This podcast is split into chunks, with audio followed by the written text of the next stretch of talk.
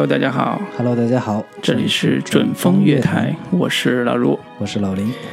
呃本节目由喜马拉雅独家播出。我们提前还是说一下啊，然后今这次继续跟大家聊最新的院线电影。是的，嗯，这首主题歌响起的时候，不知道有没有听众能听得出来今天聊什么呢？应该没有。嗯，那那我们今天要跟大家聊一部这个响应国家号 政策号召的一部电影。嗯对，最近不是这个关于生二胎啊、放开、计划生育这个话题如火如荼的展开，引起了各方面的讨论。嗯，强烈讨论。对对对，就是要不要生是我们的自由，嗯是是不是应该由国家来这个管控跟这个管制啊？对这个问题一直聊得比较比较火热，然后今天要聊的这部电影呢，跟这个话题有着这个微妙的一个联系。嗯，对，这部电影就是呃，名叫《快把我哥带走》。嗯，对，一个听起来非常中二的一个名字。是的，对，这片子应该也是这个之前的一个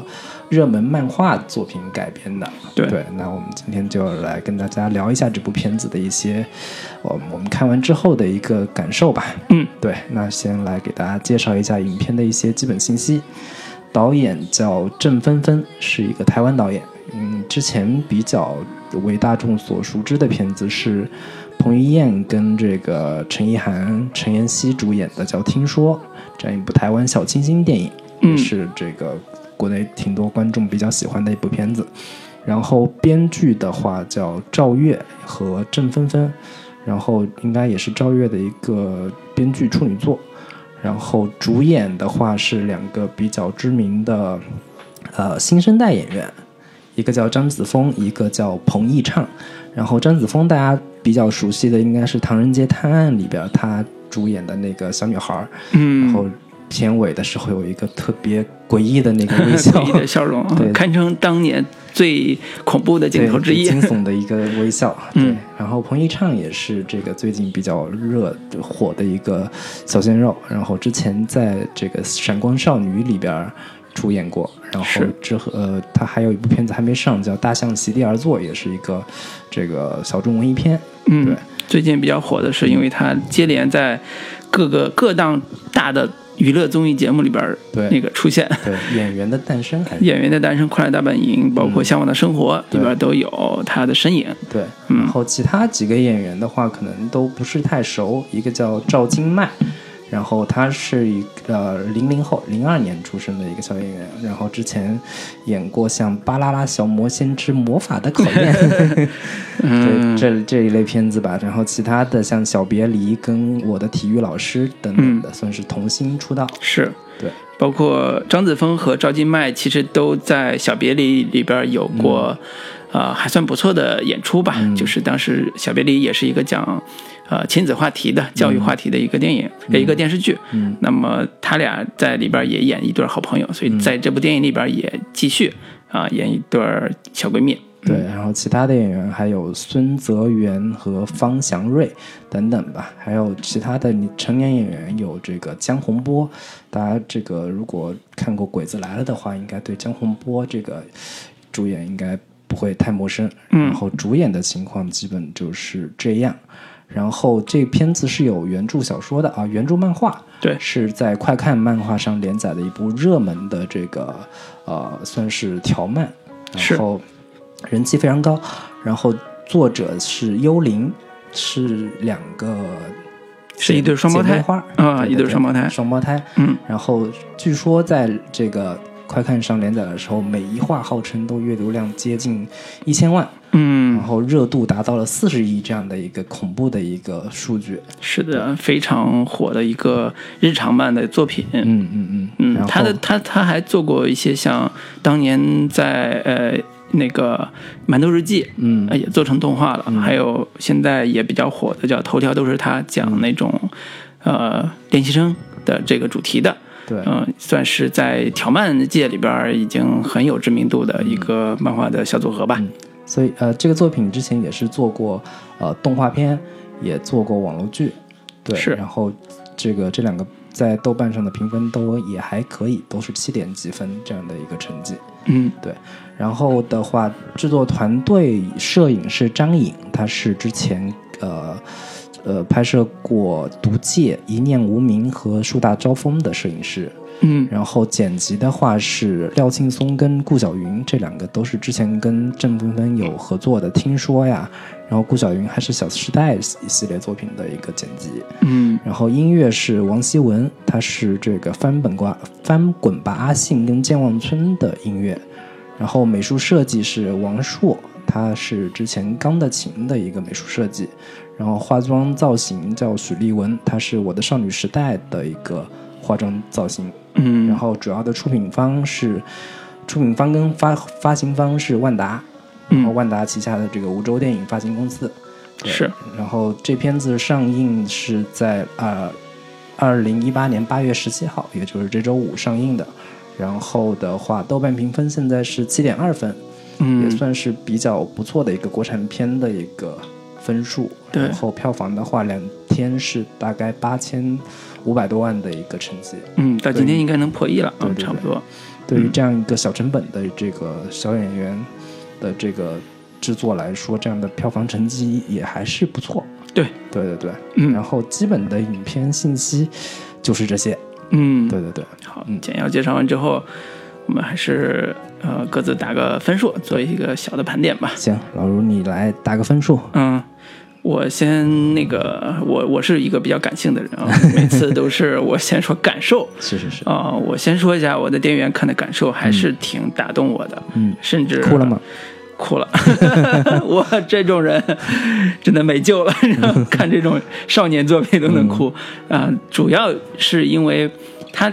他的故事讲的是兄妹情感的这个部分，然后我是有一个亲妹妹的，嗯就是在里边儿的可能有自己的切身的情感在里边儿吧。嗯嗯，所以看的时候会想起很多自己的经历，嗯会有一些泪点，最好正好被戳中了。嗯呃，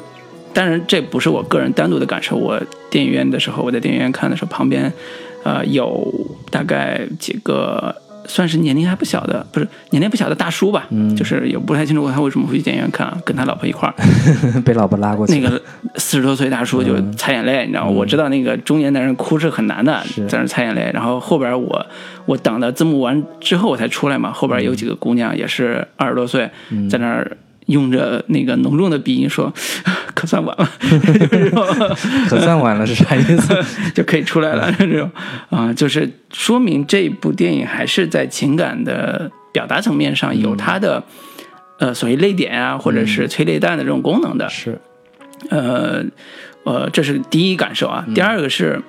呃，我从这个漫画很早连载的时候，我就注意到这个类型。嗯呃，它跟当时市面上出现的很多漫画完全不一样。嗯那个时候大部分都是特别中二的、玄幻的呀，还有这种二次元向特别重的那个漫画。这部是走日常漫的这个风格，嗯呃，讲兄妹情的，其实是很出挑的。这个风格可能很多时候在日漫里边会有。对，但是国产漫里边其实非常少见，尤其还这么讲真实情感的啊，非常少见。所以我看了几话，我觉得还画风我还挺喜欢的，啊，尤其讲那个暴力妹妹啊这种角色，啊，十十秒跟他的哥哥这种特别不着调的哥哥这种小日常还挺喜剧的，嗯。呃，但是当他要那个做成电影的时候，我其实特别担心，因为我觉得二次元跨成三次元这个跨沟。是非常难，就是非常难，尤其是这种设定的。好在我觉得它这部电影在电影院我在看的时候，觉得完成度是让我有惊喜感的。嗯当然有些问题啊，就是有惊喜感的部分都来自于它如何让这个故事更加的真实，嗯更加的接现在的所谓的情感的底气。嗯啊，所以从这个层面上，我是比较喜欢的。嗯，我给这个片子整体是七分。七分，嗯对，当然有 泪泪点这个加加分项啊，但是整体我是觉得呃可圈可点的地方不少啊、这我觉得稍后可以单独拿出来聊一聊。行，呃，然后推荐推荐人群是女性观众，女性观众，我觉得这类表达爱 爱的作品，女性观众是是比较有共鸣的。嗯呃，然后男性观众里边，我其实偏向推荐成熟一点的男性观众啊、比如说年龄大一点的这种中年人对其实是带着孩子看的这种年龄观众，比如说四十多岁孩子大概六七岁、七八岁以上的这部分观众是适合呃看的。其实呃，它有点像合家欢，但是它是青春戏为主，嗯。啊、这种感觉更多一点。呃，相反的，我不太推荐那种情侣约会似的，嗯，那种那种情侣去看啊不一定，看完之后生二生二胎，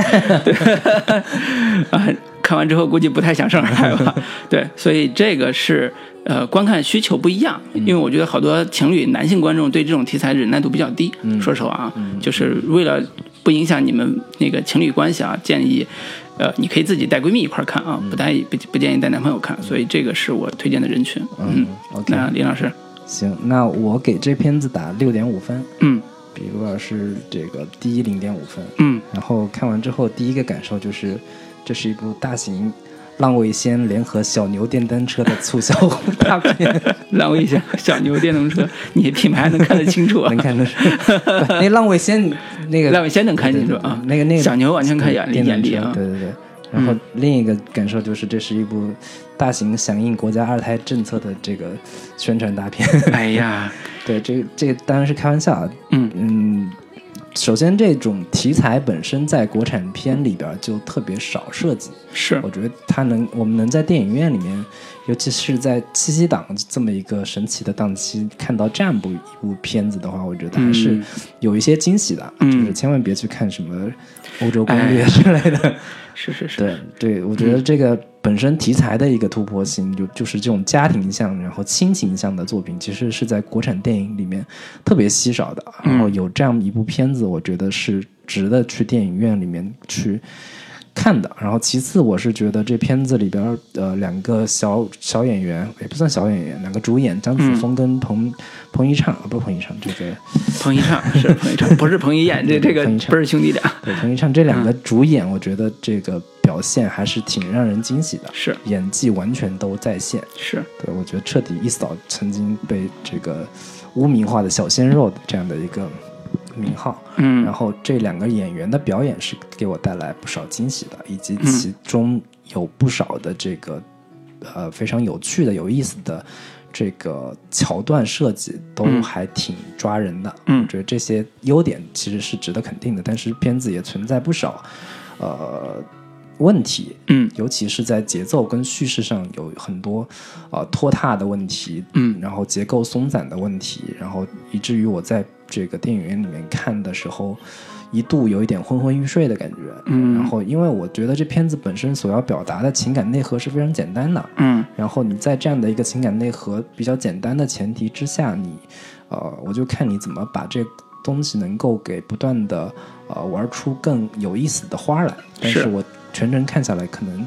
呃能有超出我预期的，能超出我惊喜的地方不多，嗯以至于看的稍微后就是后半部分会有一点昏昏欲睡的感觉。这个是我看完这个片子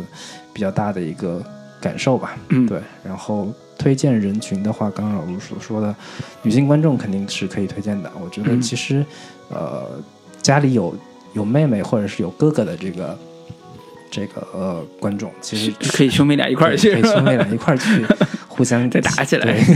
感受一下曾经的这些疯狂的青葱岁岁月。温馨的生活小时小时刻，嗯对，然后我其实我还是挺推荐男性观众也可以去电影院里面看一下，就是嗯这种情感细腻的片子，看看能不能戳到你这颗已经苍老的内心。苍的灵魂是吧？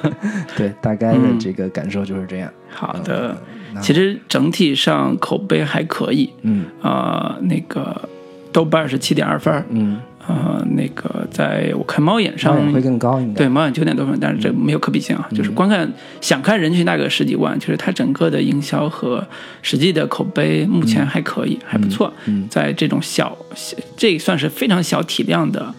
啊、电影了，就是在这种小体量电影里边，呃，风格又很独又很突出，然后在整个呃口碑上也还有有一席之地。嗯呃，在现在这个电影档，其实算是一个，就像刚才说的一股清流，就跟那些来骗钱的电影比，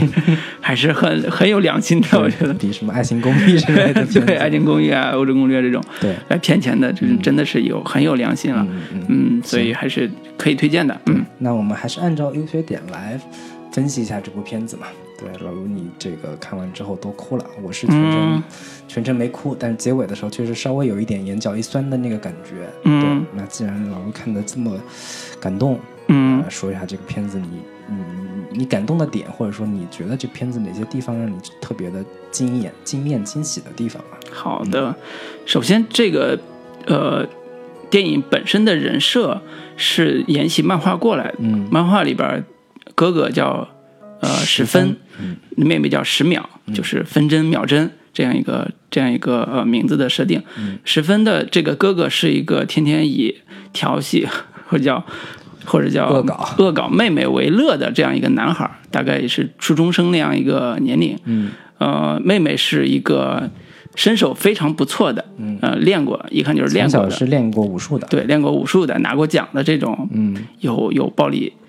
足够暴力的这个这个这个女孩儿吧，就是一个十岁左十几岁左右的女孩她俩在一个学校呃就读，嗯。所以呢，经常在学校内和学校外都有各种各样鸡飞狗跳的事情。嗯。主要的表现就是十分抢妹妹的吃的，嗯。十分十分去把妹妹的零花钱拿去买自己好玩的玩具，嗯。类似这种，就只要在呃类似这种家庭环境里成长起来，孩子都会有这种嗯。呃同样的烦恼吧。所以这个妹妹就有一种特别强烈的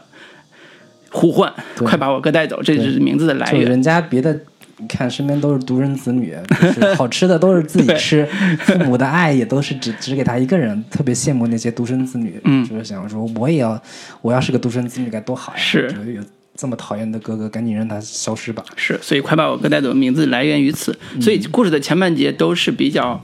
好玩的喜剧式的，呃，甚至说有一些说我觉得甚至有点段子式的对，甚至有段段子是因为它是条漫的改的嘛，所以就是好多细节都特别段子式的塑造这对兄妹的呃人物关系，对日常的这种打闹也好，或者是欺欺负被欺负也好，压榨被压榨这种这种亲情关系。但到后边的时候，故事出现了巨大的一个反转，因为他们的家庭有一个奇幻的设定，对对有一个奇幻设定，就是他那个女孩十秒真的许了个愿，说老天爷呀，他生日当天，你把那个我哥哥带走吧带。走吧。然后真的这哥哥就离开他了。嗯，他到哪儿了吗他哥没消失，对变成了别人变成了他最好的朋友那个那个妙妙的亲哥哥。嗯这个时候他就从呃失去他哥哥的这个过程中，发现了他哥哥一直在守护他的一些种种细节。嗯到最后的时候，因为他家庭的关系，他哥他跟他哥哥要分开，嗯，各各自来跟一个大人嘛，一个跟干一个跟爸爸，一个跟妈妈。对，哥哥是跟了爸爸，然后妹妹是去跟妈妈跟妈妈的继父，呃不是妈妈继父，他的继父对是，他的继父，就是这种骨肉相离的场面，一般都挺催泪的。嗯啊、好在这个戏做的，我觉得还挺到位的，他没有故意的把呃这种亲情的苦难啊，或者生活的苦难就强加在这个戏身上，所以还是处理的呃，我觉得挺到位的。嗯呃尤其是最后的大泪点的时候出来的时候，呃，我自己是。脑力过电影一样，想起了很多很多自己的那种兄妹兄妹情啊，就是有有这种情感关系在里边儿，所以、呃我说他催泪的一个很重要的点，都来自于他前边铺设的人物关系，到最后做反转的时候，嗯有一个主题性的表达，就是爱。这个爱有守护的爱，嗯有骨肉相离的时候那种痛痛苦的嗯那种感觉。呃这种感觉一旦被激发出来，那个泪点就会特别的充沛。嗯呃，然后更更，我觉得他处理的更好的地方是，他的妹妹在终于意识到他哥哥的对他的守护之后，他又在那个餐厅同一个餐厅又许了一次愿，希望他哥哥回来。但是就正常逻辑来讲是，哎呀，哥哥你回到我身边吧。但是他不是这种许愿方式，因为那个哥哥已经在他最好的朋友身边了，就是那个那个妙妙他身边了，所以他的许愿是，我希望哥哥能够幸福的生活。不管在哪里，对，不管在哪里，你都要幸福的生活。就这种情感，其实是我在我看来是比我呃那个呃就就就就是比我年轻时候要更 更更小时候要更崇高的，或者要更有力量的。是你没经历过那么复杂的事儿啊。对，这种情感是这个电影里边特别呃有有闪光点的一个情感表达方式，就是一般的女孩式的那种对哥哥的依恋也好，对哥哥的这种呃喜欢也好，嗯，如果一旦失去，他最多的愿望最大的愿望就是哥哥你回到我身边，这种是正常的，或者这种是。呃，这种是普通的，但是这个电影因为他们家的特殊的原因，他们家要拆散了，呃，父亲母亲要离婚了，然后各自要组建新的家庭，呃，哥哥也面临一个新的抉择，要成为要要怎么样怎么样，所以他的愿望是我哥哥，我希望哥哥能幸福的生活在在生活下去。这种愿望其实，在有点苦难中的那种呃美好的反衬的感觉，嗯、所以这是他，我觉得我是在这个点上被击中的，我反倒不是在最后被击中的，我是在这个点上被击中的，但是后边是有一个催催化作用，它会更更更催化人，是。所以我觉得这种情感的把握，其实要超出一般的亲情戏的这个部分。嗯啊、我觉得这个地方处理的非常的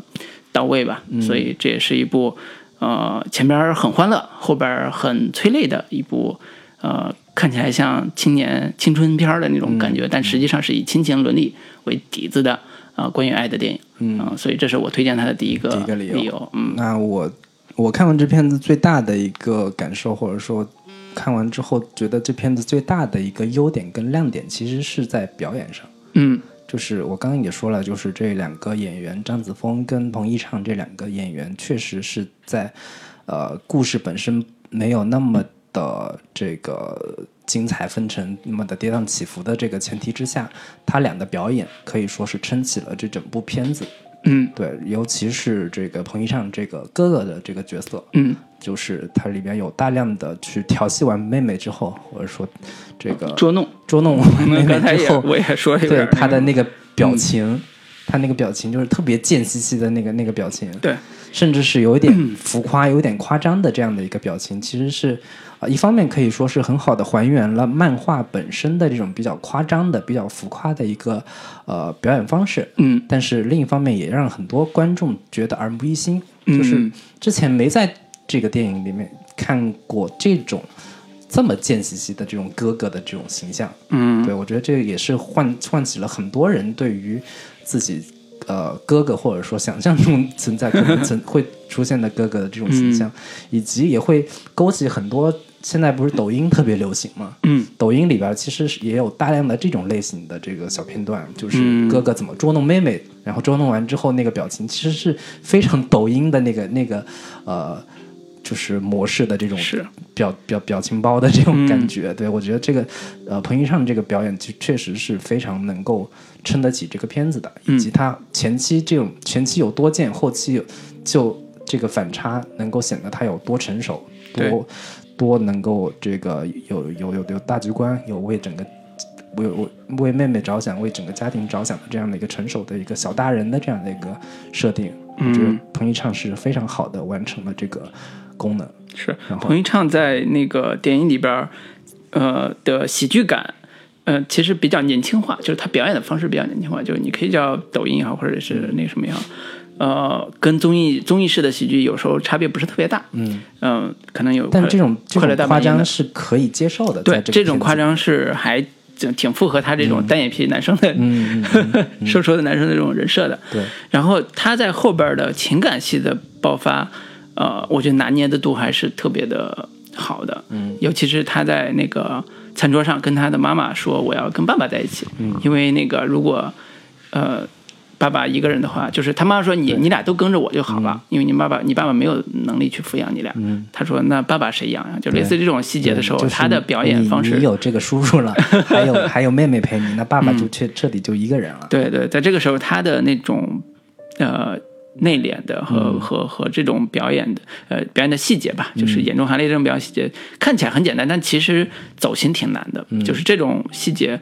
呃前后的张力其实是更加让这个人物变得立体。嗯，呃，我甚至在几度在那个。看电影的时候，看到他演喜剧，包括他最后有一些小夸张的这种这种喜剧表演，还有泪点的部分，嗯，我第一反应是小黄渤，你知道吗？啊，就是我觉得他的样子有一点点像黄渤，嗯，他的喜剧的某一点表达方式也有一点像黄渤，嗯，啊，就是那种贱贱的，然后对。就是有有点小人物的那个那个对。那个感觉。对对对，而且他我不太清楚，甚至我都有几刻我都觉得他长得像黄渤，当然不太像啊，当然不太像，就是彭昱畅粉丝会揍你的。对，但是的确从演技这方面的呃拿捏上面，我恍惚看到了黄渤的某一些特色，就是演喜剧的一些特色，包括黄渤也演过《亲爱的》这个、这种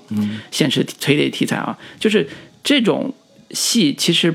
嗯。呃，对于彭于晏来讲是彭昱畅来讲是一个有挑战，但是他拿捏还不错的一个结果。嗯，呃，由此我都觉得可能这个演员真的未来不可限量，是吧？未来真的不可限量，就是这种类型的演员很少，嗯，就是能演喜剧的演员很少，嗯，呃，就是这么年轻的演喜剧的很少。你数数国内有几个能演真正正儿八经喜剧的很少，但是喜剧演完之后，我还能让你哭的更少。嗯，我觉得这也是不太清楚是不是因为导演呃台湾导演的原因啊，就是郑芬芬她之前拍青春戏还拍的挺多的，对，对于呃这种青少年的情感把握还挺好的，嗯。不太清楚是不是因为他的原因，所以是。在这里边彭昱畅的表演是很出彩的，对。很亮眼。那另一个张子枫的这个表演其实也也不弱，嗯。对我觉得其中就是电影里边大量的煽情戏份是靠他来完成的，嗯，就是视角主要以他来讲，对对对，就是、呃，经常动不动就是会对着镜头哭，对，就就靠那个一个大特写，然后这个嗯对着他，然后他对着镜头哭，然后音乐一起，就是很容易对让观众对于这样的一个小女孩产生这种呃我见犹怜的那种那种感觉吧。对嗯我觉得这个。其实是在这个电影里边，张子枫的这个表演也是相当出彩的一个部分。嗯这两个人就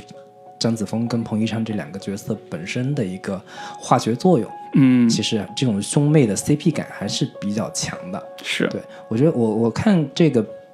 电影的时候，呃，对比漫画跟剧版的时候，我觉得它是里边是相对削弱了他妹妹的这个暴力的成分。对，对我觉得这个这个部分能、嗯能让这个片子看起来更更真实一点。嗯，就是因为像剧版跟漫画版里边，她妹妹感觉更像是一个什么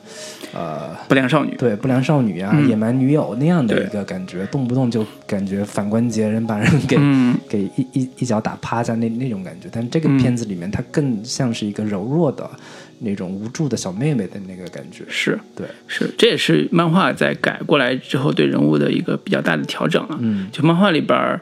呃，包括呃剧到后来都有妹妹十秒变成呃帮派成员，你知道吗？就是那种靠暴力来吃饭的这种设定。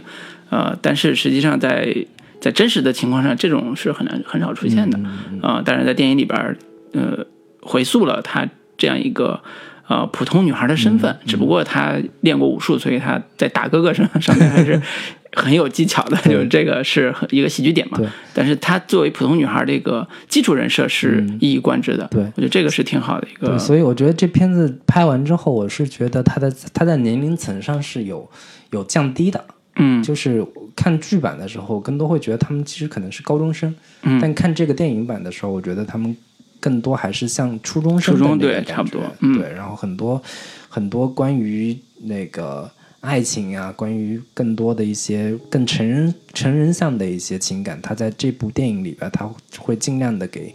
呃削弱掉。嗯对，这个是我看完另另外的一个感受。嗯对，所以这个呃张子枫的那个呃表演，其实，在童星这个级别上算是可圈可点的。嗯呃，之前那个呃《小别离在剧里边儿，他有一个，他那时候就已经演了，算是相相对呃上初中的这个这个时间点上演的那个角色，嗯。然后再往前演，呃最早演那个《唐山大地震》，嗯。呃，包括刚才提到的《唐人街探案》，嗯。呃，整体上来说，她不是那种哦一眼看过去就觉得这个女孩能成大大明星的这种这种演员。嗯。有的有的小女孩是特会演戏，嗯。你知道，一眼看过去这女孩绝对是未来的章子怡，未来的什么赵薇什么的。嗯。但是她不太是，她其实他我也不是属不是属于那种长得特别好看，对对对特别对。这种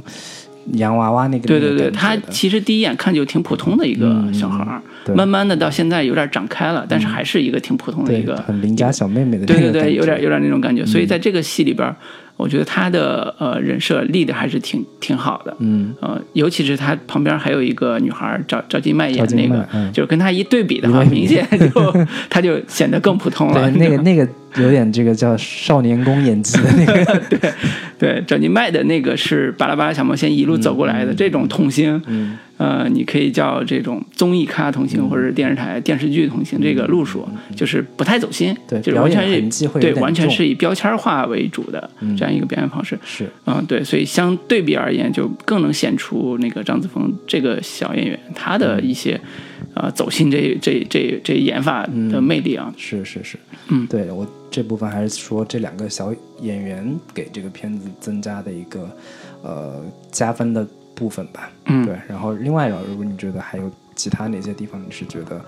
呃作为优点部分可以来探讨一下？嗯，我觉得呃优点的部分，首先要呃第三个点是放在大、大面上说，呃哪个大面呢？就是还是漫改这个类型。嗯呃，我们最近也看到，因为跟我们工作有关系吧，就最近也看到一些漫改系的作品不停在翻拍出来。嗯，之前我们也聊过关于端脑啊这种漫改的作品对，，我们聊过一期之前端脑，然后聊一些这个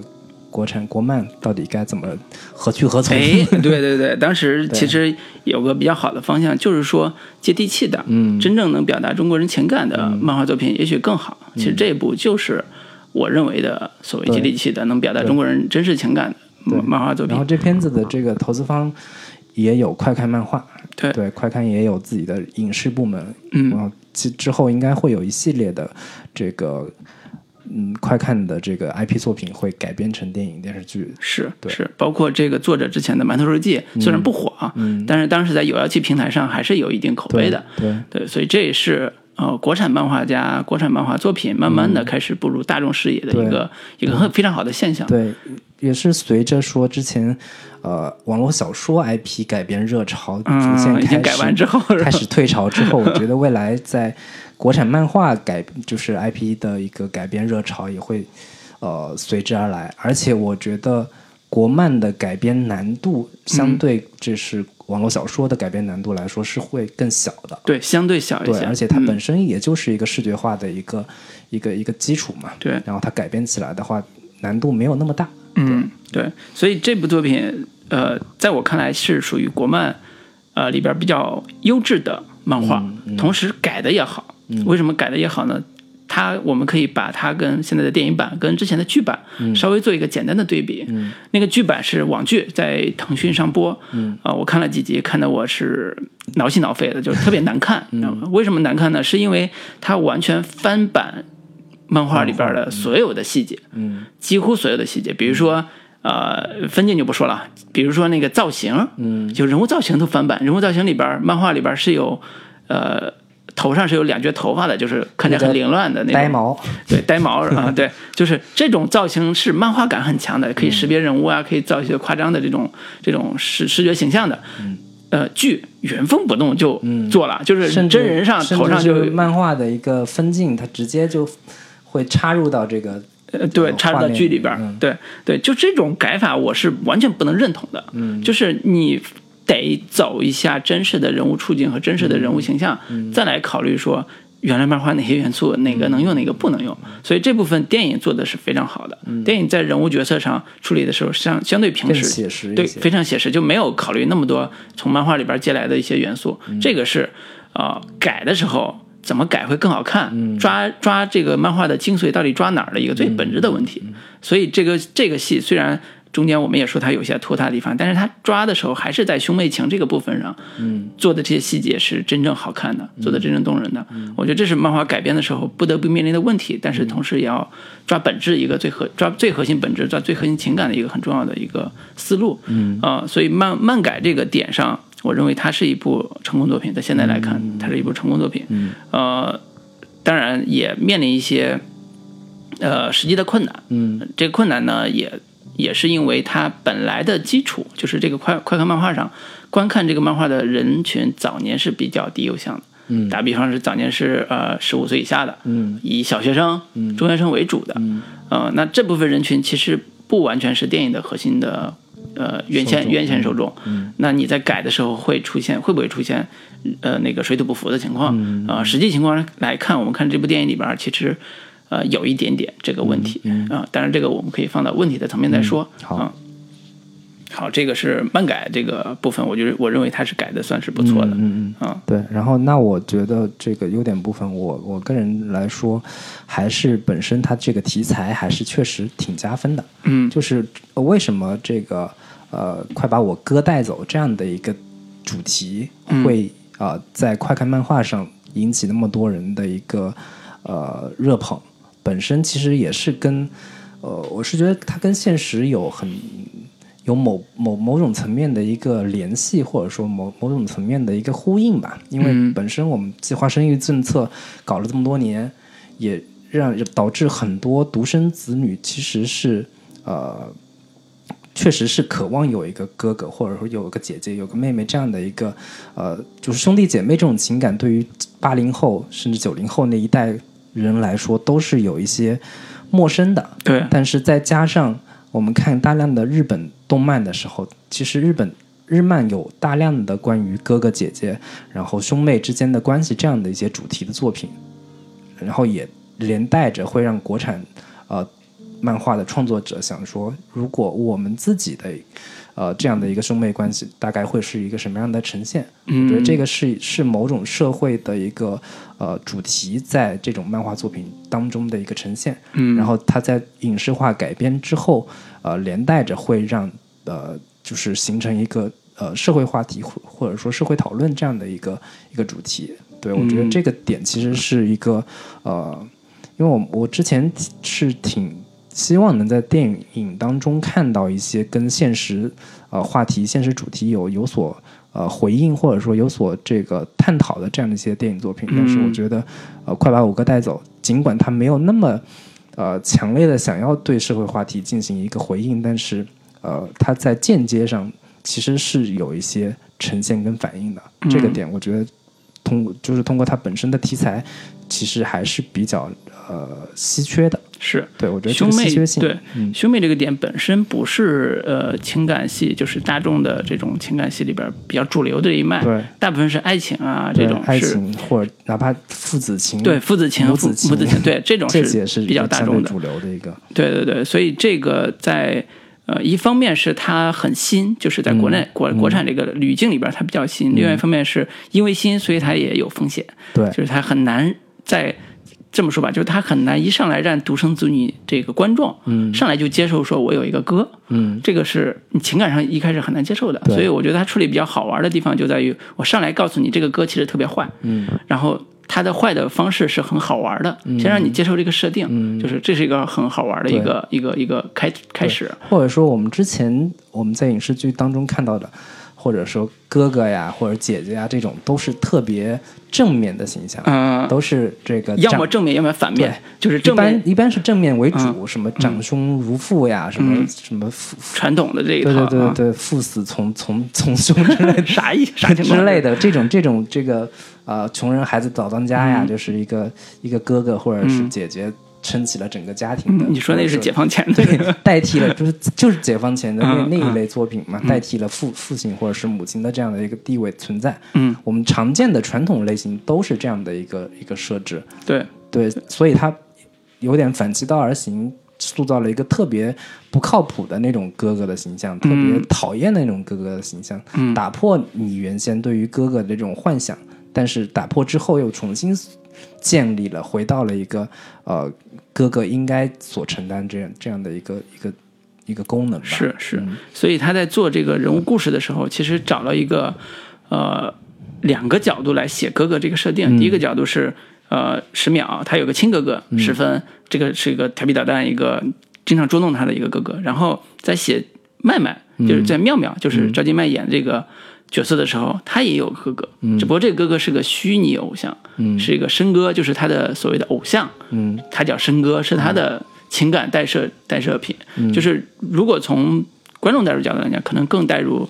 呃这个有偶像哥哥的这个女孩的这个对，就是独生子女没有哥哥的话，只能去追星了，是这个意思。对，其实是这个逻辑。嗯包括像现在 TFBOYS 啊，类似这种。呃，其实是有这种替代功能的，嗯嗯，但是在真实的语境下面，它提供了一个新的爱情，呃，现在叫情感教育，不是爱情教育，叫情感教育，就是我告诉你一个有亲哥哥的时候，嗯。这故事这个爱这个情感是怎么样的，嗯。家庭情况啊，先不提，主要是讲兄妹情的时候，它是一个什么样的情感情感过程，这个在一定程度上，在我看来就是一个情感教育，嗯。就是呃，如果现在的年轻一代的这个父母有机会生孩子，他要生兄妹的话，嗯。那这种就是一个可替代的一个情感教育的方式。嗯我觉得这种你说从社会性来讲有没有意义？呃，有一定意义啊，嗯当然有一定意义。但是我我说实话，从呃功能上来讲，更多的还是满足现代观众的情感，嗯就是像我这种八零后的、这种情感更多一点。嗯，所以这是兄妹情的一个得难保就是很多这个观众看完之后，这个尤其年轻观众本来没想生二胎的，看完之后啊。想，哎，给给小孩再添个哥哥吧，然后自己就成为那个父亲了，对对对，就再添，就是嗯我觉得某种意义上，它确实是有有让有让就是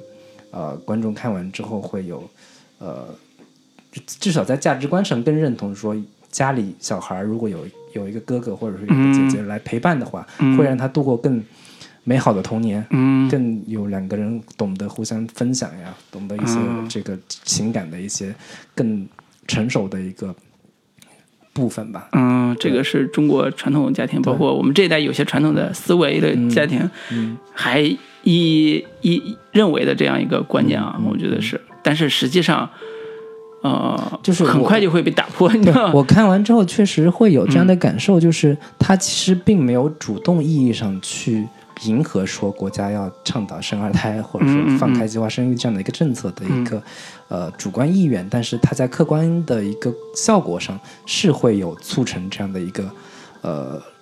事情的心愿是吧？但是，但是我我看完之后，嗯我认为他就像你刚才说的这个点，它不成立。为啥不成立呢？因为你生了二胎之后，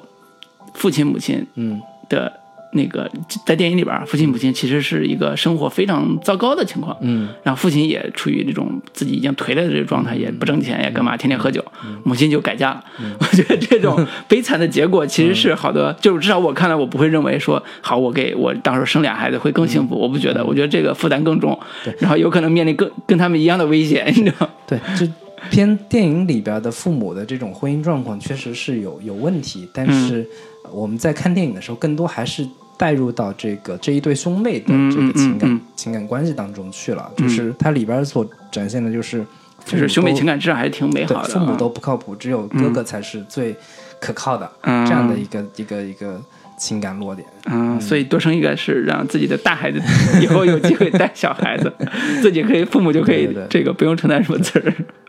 嗯，开个玩笑，开玩笑。对，另外我还是觉得这片子里边很多不少的一些桥段的设计，我还是觉得挺挺不错的。对，对，就是挺让人觉得，就是他没有那么的夸张，或者说没有那么的呃爆笑的那种效果，但是嗯。很真实，嗯。很很很让人有这种童年的一个代入感，至少是有有哥哥有有有姐姐的这样的一个呃人群，嗯。就是比如说他刚开场的时候，就是前面一一大部分都是展现他哥哥是怎么捉弄他的这个妹妹的，嗯。然后里面涉及到说给他妹妹早上起床的时候。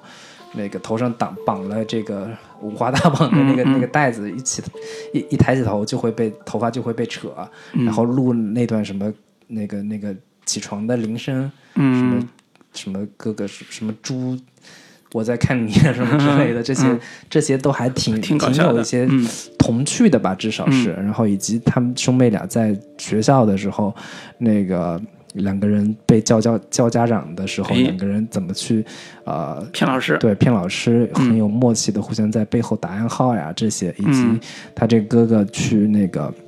呃，把把同学的这个试卷的名字全剪了，然后嗯。拿这个考试卷分出去这个拍卖，在教室里边拍卖，对，这样的嗯一些桥段都还是挺让人有一些呃亲切感的，至少是，嗯，就是很很童真，也很青春的这种样子，嗯嗯算是在喜剧之外也能感受到美好的一个部分。嗯，对，对，桥段是写的有几个地方写的挺抓人的，嗯。包括在那个呃嗯，小呃那个赵今麦就是演那个妙妙，嗯他算是一个里边一个特别特别呃呃叫什么特别标签化的一个角色吧，就一个喜欢九零后的一个小小小小呃小孩儿，然后然后他自己特别喜欢骑那个电动车嘛，嗯。然后这个电动车在中间有几次出现的时候，呃，其中有一次就是那个呃，张子枫演的这个是十秒，嗯。就是上学迟到了，一直追车追追追追追追的要死，就没没追上，嗯。然后最后被那个呃那个九零后那个赵今麦演的这个妙妙带上了，就类似这种呃闺蜜之间的小情感，有时候处理的也还挺好看的，但是它跟台湾式的呃青春片还我还不一样，嗯。呃，就这个是呃，可能国内的嗯创作者或者国内观众在这种情感上理解的地方不太一样的地方，就是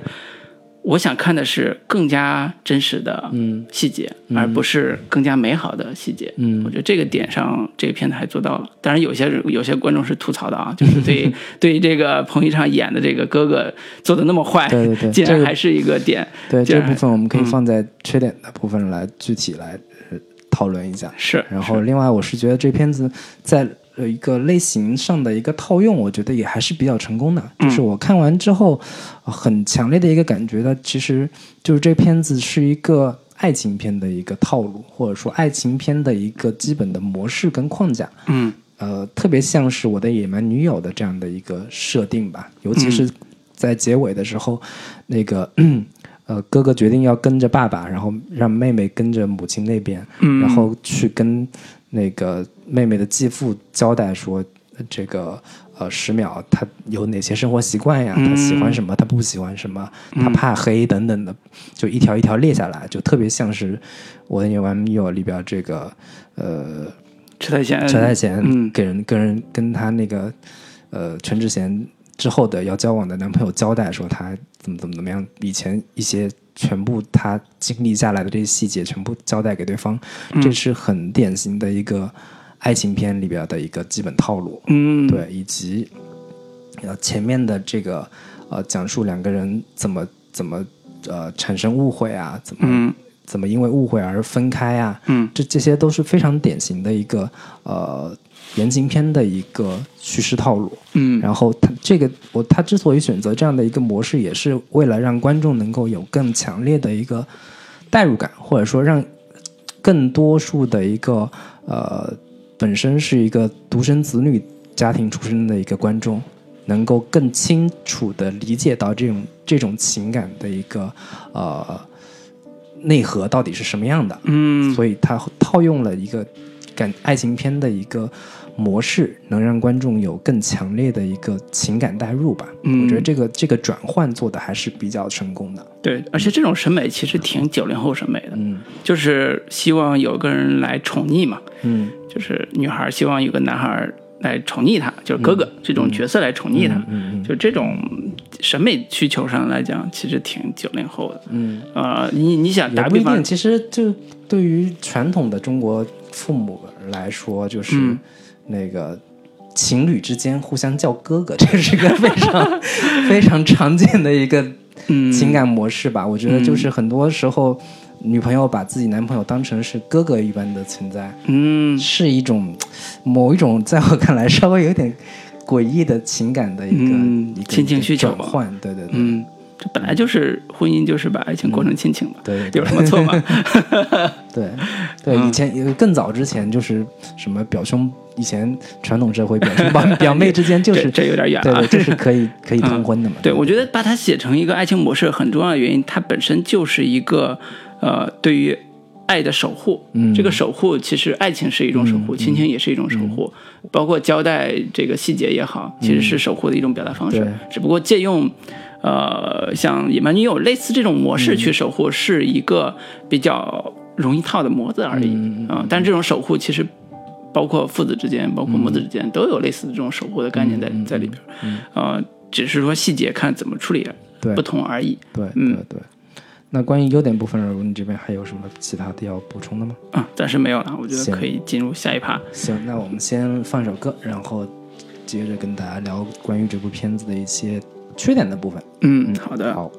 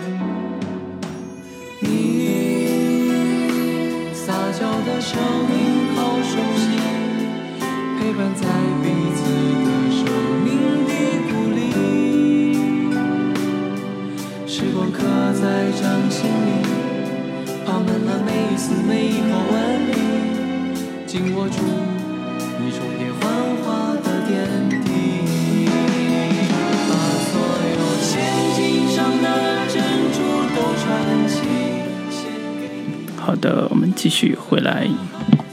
刚才聊了缺点部分，优点部分啊，刚才刚才聊了优点部分，现在可以聊聊这个电影的一些不足的地方，或者是我们觉得它可以改进的地方。对，那林老师，你打了六点五分，要不你先说？啊我我看完这片子最大的一个感受就是情节比较散，嗯结构比较凌乱，这个是我看完之后的最大的一个感受。嗯。我觉得这个这个感受的原因，其实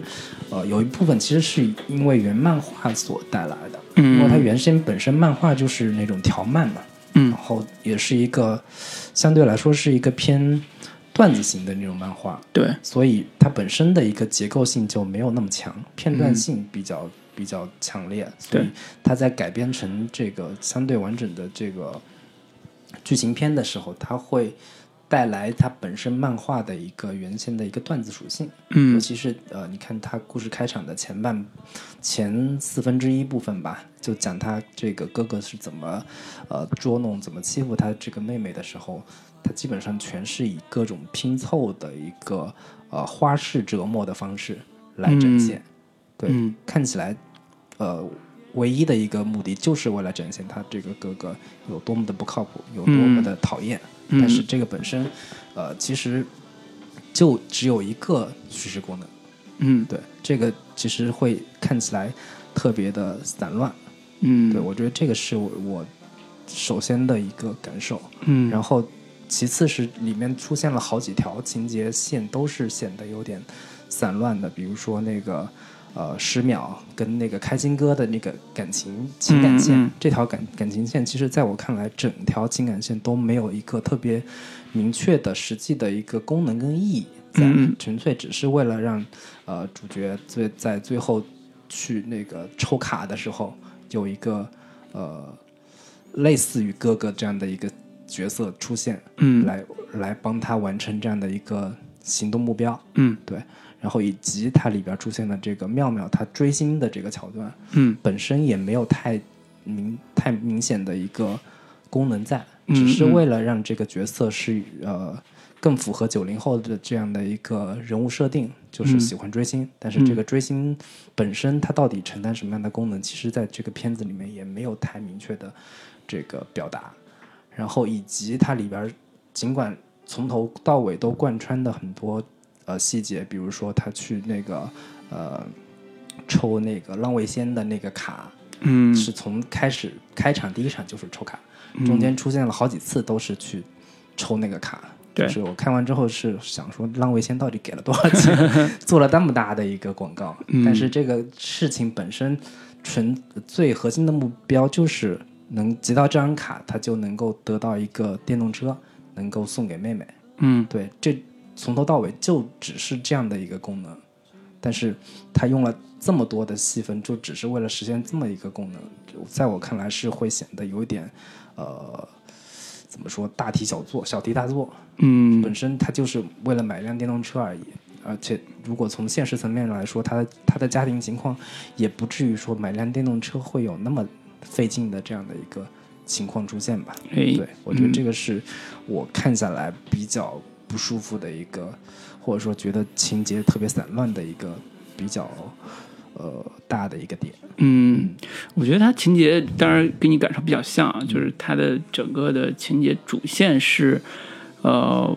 很多辅线意寓意不明，跟你刚才说那个九零后追星这个点很像，但是呃，我们可以理一下它的主情节线嘛，就是主情节其实是妹妹发了个心愿，嗯。我我要让哥哥就赶紧走，嗯就不赶紧把我哥带走，嗯。带走之后他又意识到他哥哥的好来，嗯。通过他哥哥跟那个新的妹妹，就是妙妙之间的这种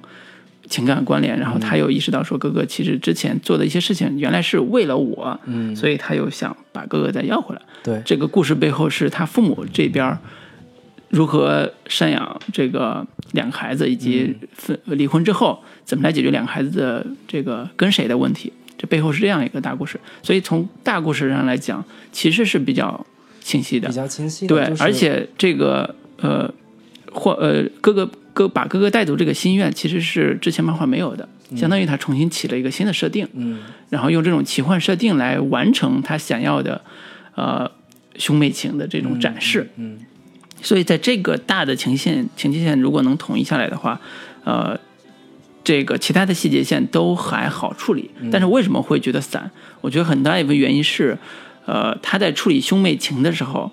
呃，用的技巧嗯还不够熟练。嗯什么什么技巧呢？就是先抑后扬，就是大反转。嗯大反转包括几个层面，一个层面是原来哥哥为你好这个设定是通过好多的细节做反转才能出来的。其实反转写的还不错，就比如说电动车这个梗，最后反转哦，原来你集卡就集卡这个梗，集卡不是为了那个几家人一块儿出去游出去玩儿对原来妹妹以为是他们是集集集卡之后几几几家人一块儿出去玩儿，四四口人一块儿出去玩儿，不是，是为了你从小那个心愿有一个电动车。他们家人的他们家的确比较穷，的确买不起电动车，这个是真实情况设定。然后第二个是那个他哥哥之前捉弄他的那些点，嗯，最后到底是什么原因啊？最后原来是他哥哥不为了不让让他看到他发现父母吵吵架呀、离婚这种、这种这种情况，希望来把他从这种痛苦的家庭情况中屏蔽出去。嗯嗯、用用这种方式来守护他。嗯啊、这种细节其实在最后反转的时候都能勾连，对，勾连起来都还能起到作用。嗯但实际上，我们再看光集卡这一点上，嗯他反转那几下其实都有点，有时候都有点偏离目标了。嗯包括他在后半节，为了集一张卡嗯去找一个小孩儿，嗯。这个从小孩那，小孩发现一张那个算是稀有卡，嗯。从小孩那去抢那卡，嗯。结果遇到了一个警察，被他们抓，就就就就叫一个一个一个混混嘛，对，一对小孩的哥哥们，小孩也有哥哥，嗯。就是一群小一群混混，然后跟混混在打了一架之后被警察抓走了，嗯。带到警察局，然后又开始有一番儿，就是类似这种情节不不是不可以有，而是说是不是能把集卡这个事儿上前后统一成一个特别明确的一条线嗯。啊，甚至说这个线可能是跟他们爸爸妈妈离婚这条线同时做一个强暗线，嗯。在做到最后再翻出来，嗯。而不是东拉一条西拉一条，就最后就就就那什么对。甚至我觉得电动车这条线都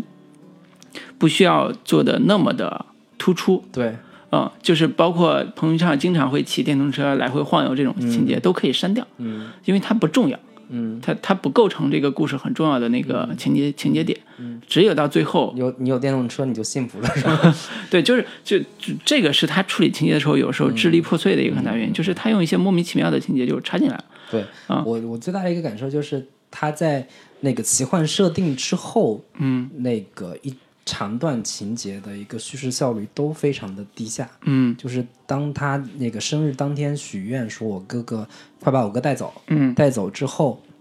一一开始我觉得还是可以理解，就是他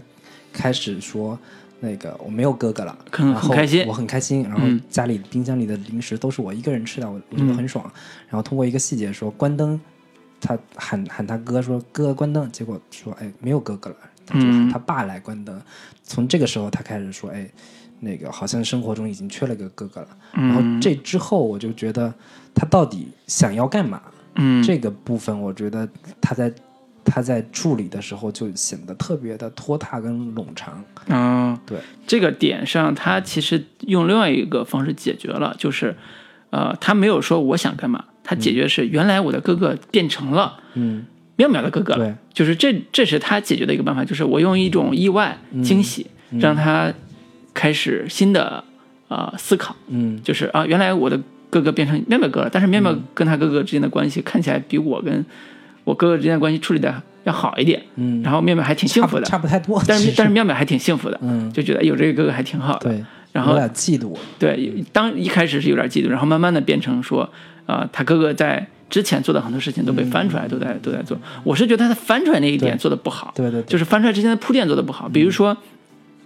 他那个妹妹喜欢电动车，一开始是有几处小细节是写写的暗示了，但是写的不是很清晰，你根本连不上。就比如说他一开始。呃，去就是那个十秒去上学的时候、追公交车。对，啊，刚才之前说过追公交车迟到了，对，快迟到了，然后学校的校门一点点在已经要关上 要，关上了。然后他那个面貌就赶紧骑着电动车去把校门给挡上了，对。然后把他给带进去了，对对，类似这种情节，其实是在暗示呃那个，其实你换换个下个角度，就是他也希望有辆电动车，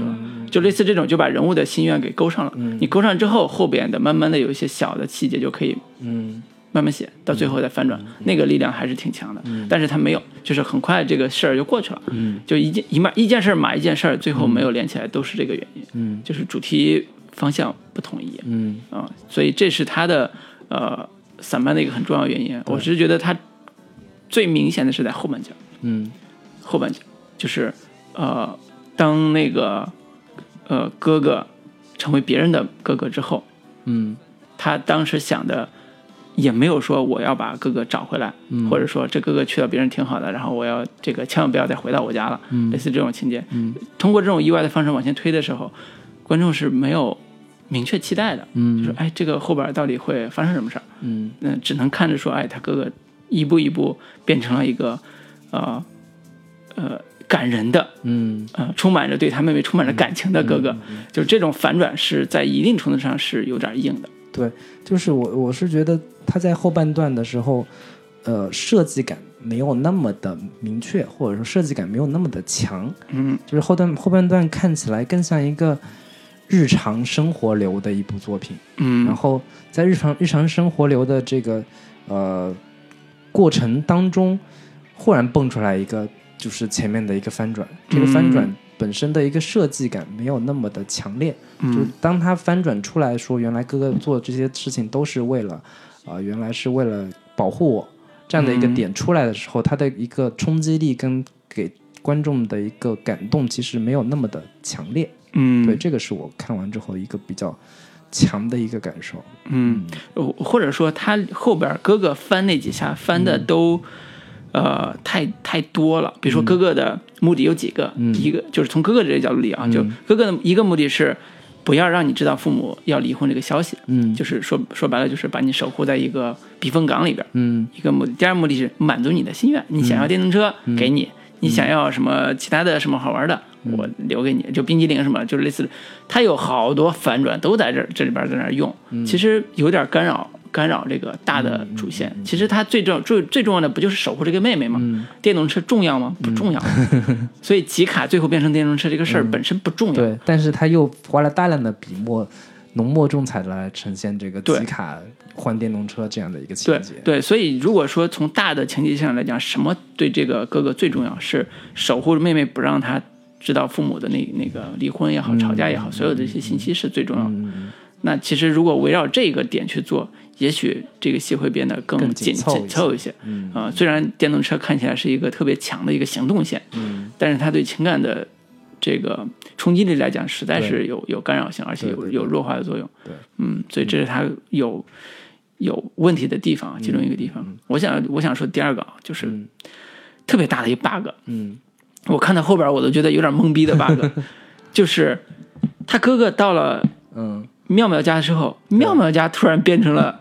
他哥哥之前他们家那个情况，就是他爸也不管了，对。他们家也要离婚。对他爸也是在街上喝醉了，躺对睡大街。对他，他爸也是睡大街，他妈也是要离婚。因为我们原先看那个妙妙那个家庭，其实还应该还算是一个比较幸福、比较有钱的，是相对是一个有钱的一个家庭。是，至少小康之家。买得起电动车，嗯还还有那么多还能追星闲钱追星。嗯，对，这这种家庭应该还算是比较做应援饭。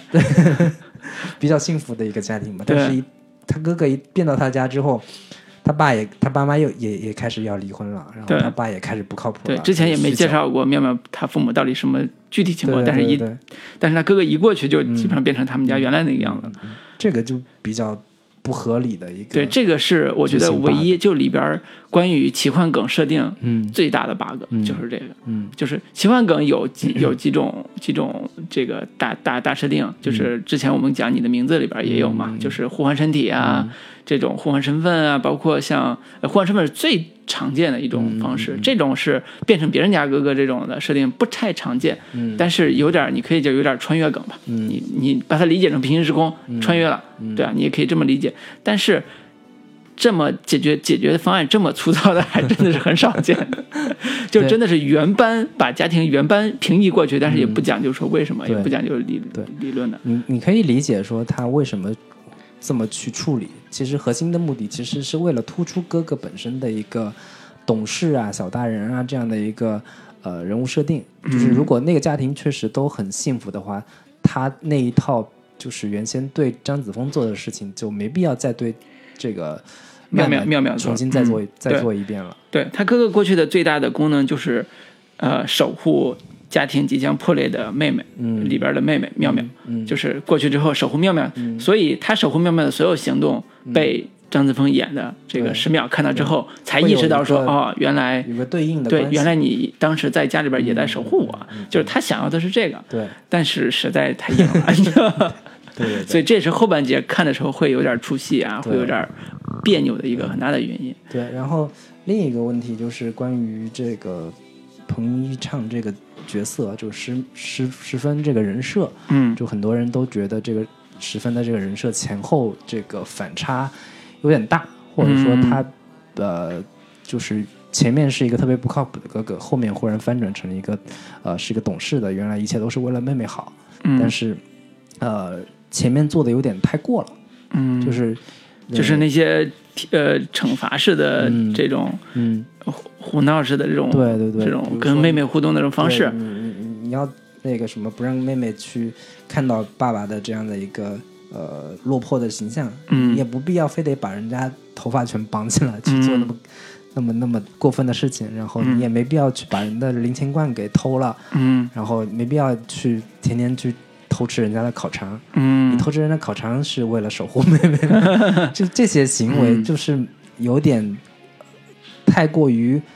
呃，就原先你你只需要做到五六分就够了，你非得嗯做到八九分，嗯。就是人设有点这个后期翻转，其实没有那么的呃能翻得过来。嗯。对，这这样的问题，你老你有什么样的？我觉得可能大部分的人真的是没有过兄妹、亲兄妹这种情感的人吧，嗯。就是因为现实情况下人设得统一啊。嗯。什么人设统一？就是你如果是个调皮捣蛋孩子，你不可能说我只对妹妹一个人，呃，就是只对一个人好，完全其他的这个调皮捣蛋都是对其他人的。其实不完全是，嗯。大部分人在在跟亲人也好，跟朋友也好，他如果是这样一个人设，很难一下子改的。嗯。就是你从小养成，比如说调皮捣蛋这种人设，捉弄人的这种人设，对妹妹也是一样的呀。嗯。妹妹也是你小时候手里边的玩具啊，就是差不多这种感觉。她的这种捉弄，在一开始你你当然不需要把它当完全的爱去理解，嗯。但是当一旦他形成这种行为模式之后，嗯。这个行为模式背后呃，当他需要去表达爱的时候，他还是用这种行为去表达爱，这个是很难改过来。他不会说妹妹你你知道我很爱你，如果爸爸妈妈有什么事情，嗯我一定会在你身边。我靠，那那这不是 这不是那个人的真实人设，其实是是啊，我我的理解其实它是有两部分这样的一个功能吧。一方面是我觉得，呃，你可以理解成他这个彭昱畅的这个演的这个十分，他本身没比这个十秒大多少，嗯，它本身也是一个童心未泯的一个状态。这样的一个呃，这些行为其实是他本身的一个恶趣味的一个体现。嗯，我觉得他这种行为是跟他这个人设是相符的。对，就跟其实就跟他在学校里边捡别人试卷嗯拍卖一样，对，这个是他他标准他确的一个实也是一个熊孩子。对他就是一个这样一个人设，嗯啊、你你让他转身对妹妹说：“哎呀，妹妹你真好，嗯，肠子跟我吃一口。对。”这这这这不根本都不像他这种人嘛。然后另一方面，我觉得你也可以这样理解，就是呃，他确实是一个很很成熟的一个大哥哥，嗯但是他为了让自己做的这些事情让妹妹更可信一些，他嗯故意的去整去呈现自己这样的一些行为，嗯。能让更能让妹妹把更多的注意力跟呃应付的一个呃这个所有的这些矛矛头都嗯指向哥哥，对，把一种痛苦对转嫁到另外一种痛苦上。而忽略到父母，忽略掉父母的这些问题。嗯我觉得这个你如果这样子理解，也是可以去说得通的。嗯对，然后另一种理解的话，其实更多从剧作的这个层面上来说，这样的一些桥段跟设计，能让这个故事更精彩、更好玩，对有更多的这个夸张的漫画式的这种表现表现形式。对，对我觉得这个这个从剧情的精彩程度上来说，嗯，这个现实逻辑是要让位于剧情逻辑的。对对对对，就让位于喜剧逻辑。我觉得这个逻辑上没有大毛病。嗯嗯，这个是好多网友可能实在是对于表达爱的方式认为过于单一了啊，就认识过于单一了。其实有很多种表达爱的方式。嗯嗯，这是一种比较极端的，嗯但是又有人物合理性的一种嗯嗯表达方式。嗯嗯对。然后另外的一个缺点部分的话，我是觉得在看完这个片子之后，呃，尽管老卢说他在呃改编上有更多的。更接近现实的、更接地气的这样的一个改编处理，但是我在看完之后，我有一个比较强烈的感受，就是他在现实性上其实做的还是有点弱。嗯，对，尤其是很多网友也说，就是关于父母的这个家庭问题这块其实这个片子有大量的这个回避，或者说给他尽量的弱化，不去、嗯。不去做太过于深入的一个呃探讨跟呈现。嗯，然后家庭关系出现问题，呃，所有的一切原因都是因为爸爸这个每天酗酒，嗯。所有的这个呃离婚的问题都是因为父亲的这个不上进这样的一些比较表层的一些呃现实矛盾，嗯。会显得有一点太过于呃粉饰太平也好，或者说嗯太过于低龄的这样的一个呈现。嗯，对我觉得，我觉得这个是一个比较矛盾的一个。呃，就对对这个电影来讲比较矛盾的，从结果上来讲比较矛盾的一个现象，嗯。就是，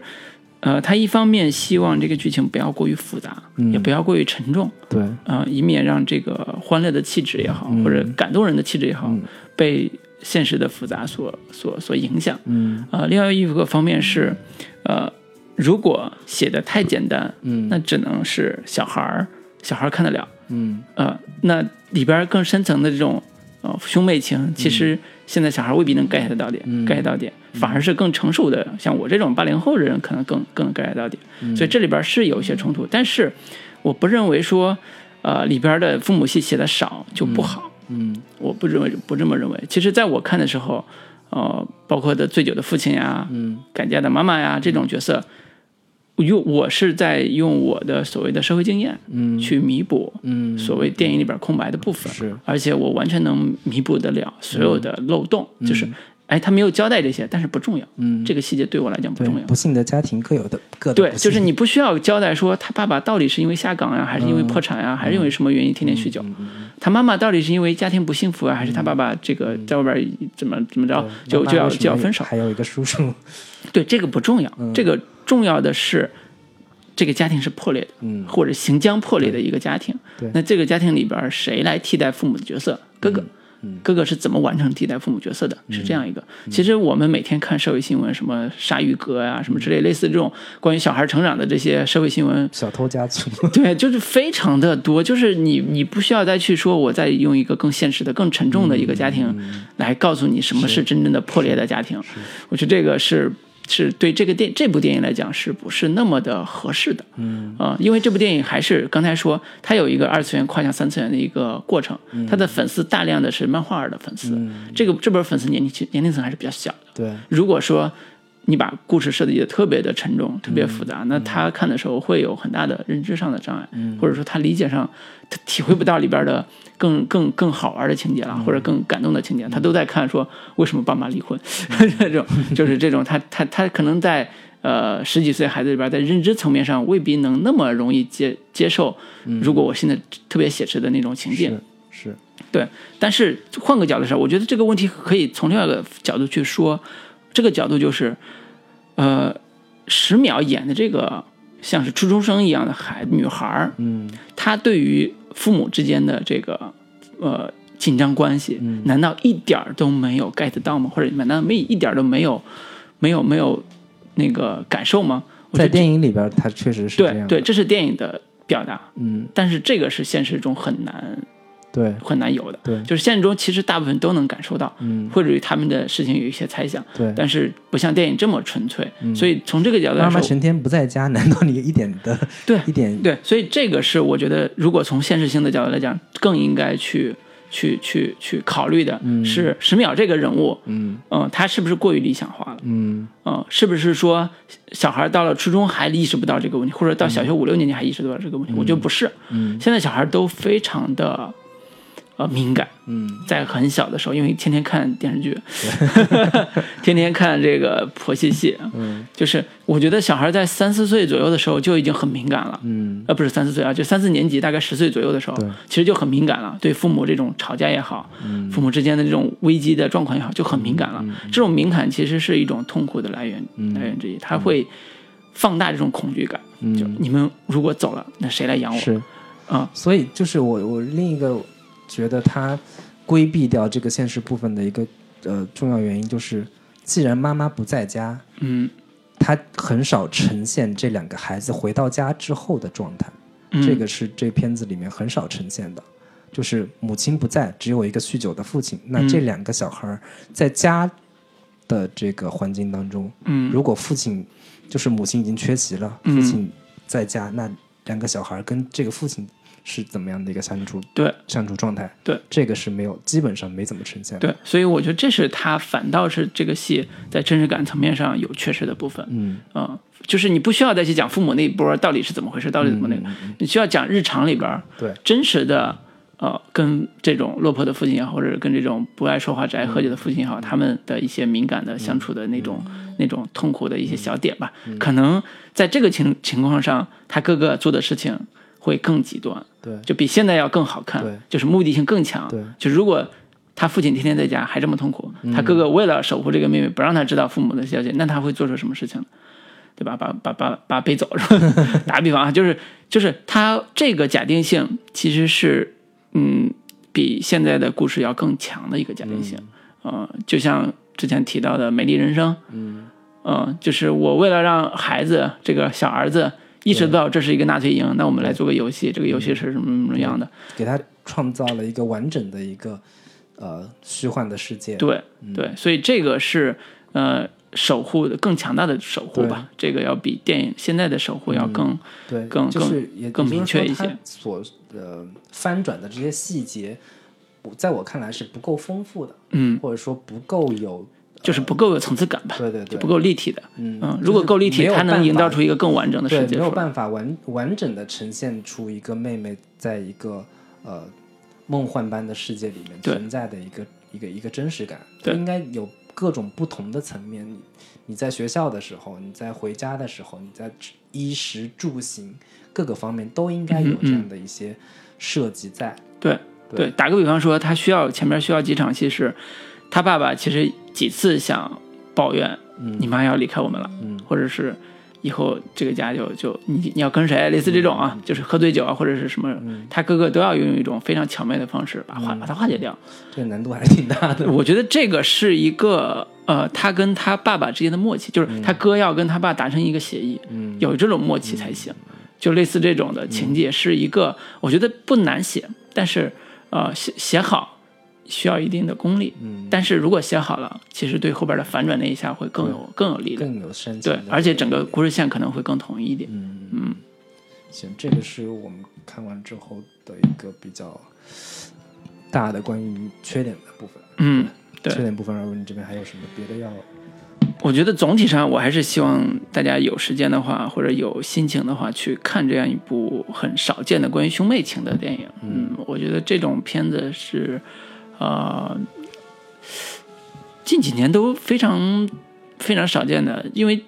前些年写青春戏，大部分都是写青春校园呀、爱情爱爱情、堕胎，对对对，全是这种类型的。我说说实话，我现在已经看得恶心了，嗯我都根本不想看了。嗯嗯，反倒是这种有点儿呃亲情伦理的，但是又很很很好玩的一种戏，嗯我觉得还是挺挺让人心动的。嗯我觉得是推荐大家去看的。嗯，嗯，这是我最后在说完缺点之后想说的一个部分啊。对嗯行，那我们最后还是简单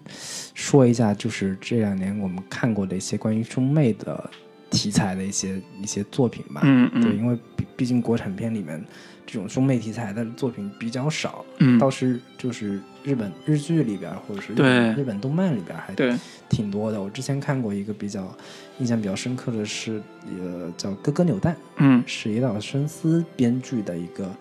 也是一个偏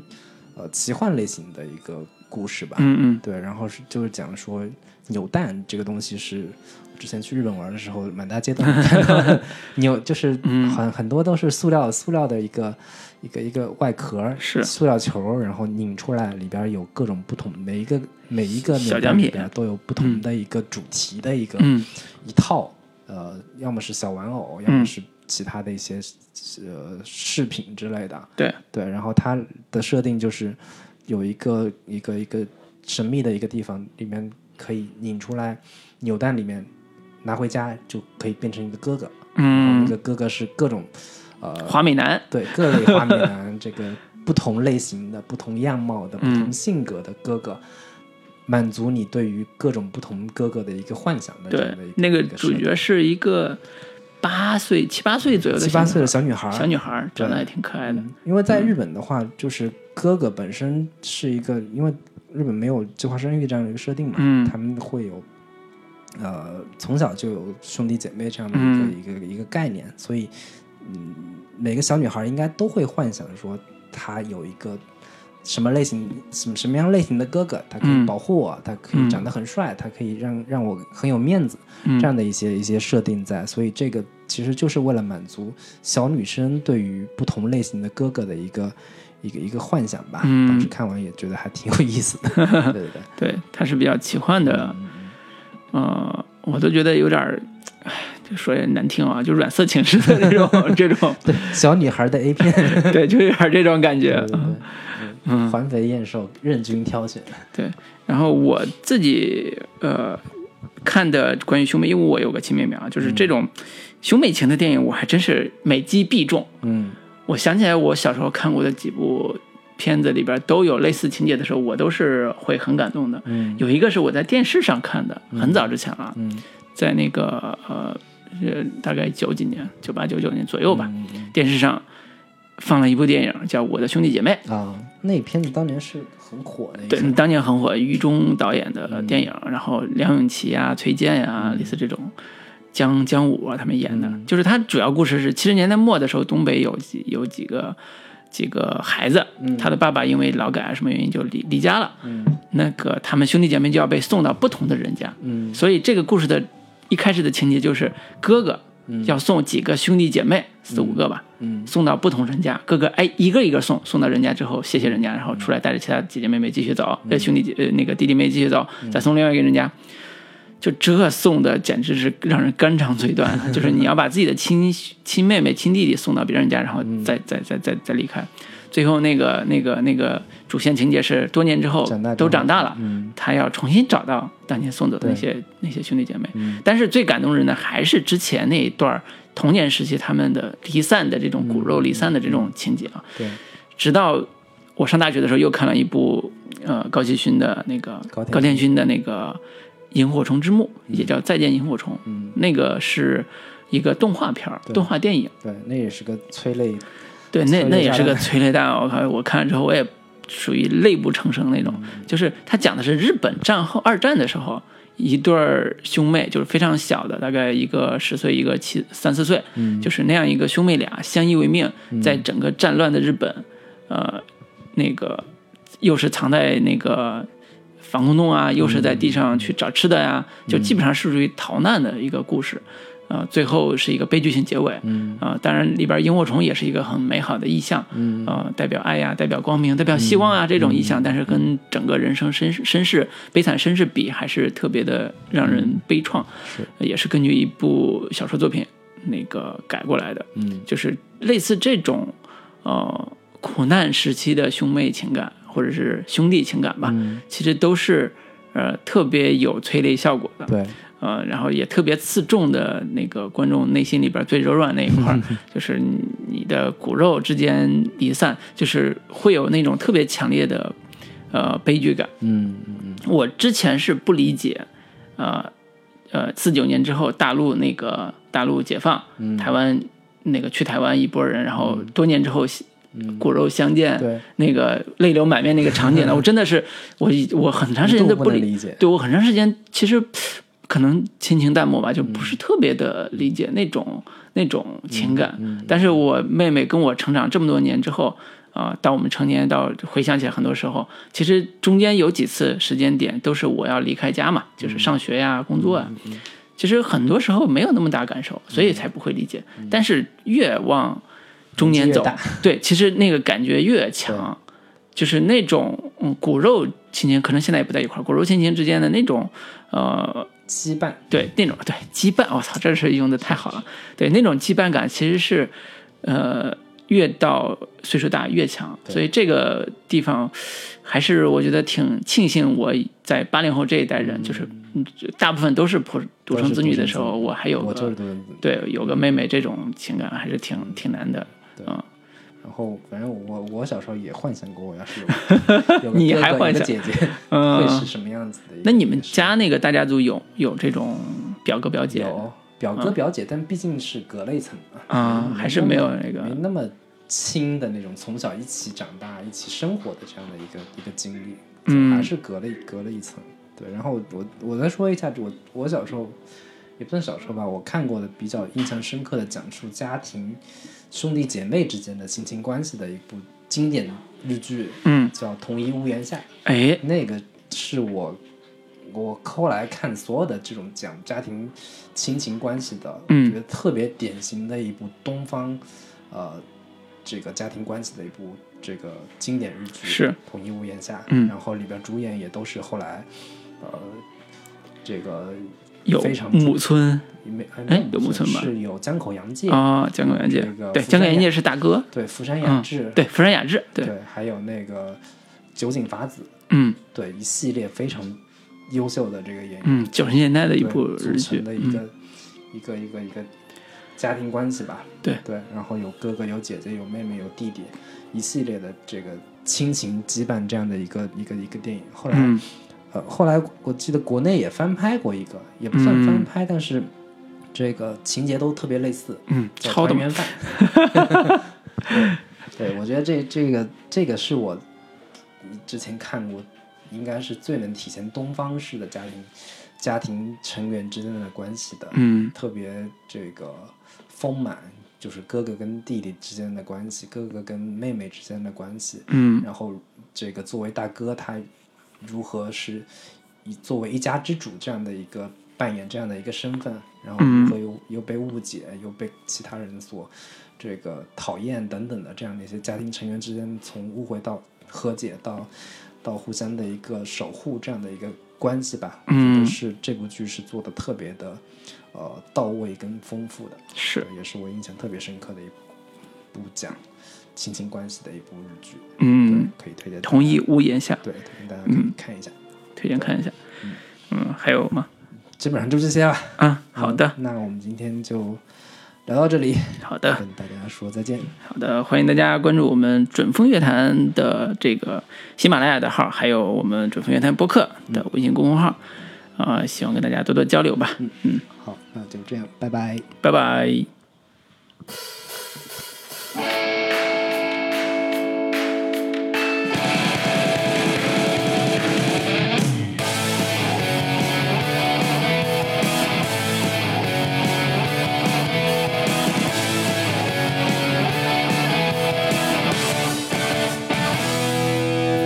说成长的烦恼有一箩筐，就像是装满苦豆的泡泡糖。我喜欢看你愁眉苦脸可爱模样，再偷偷为你买个冰棒。看我英俊的外表，散发荷尔蒙中的睡觉，打篮球动作潇洒帅爆，而你只会手舞足蹈。闪电落落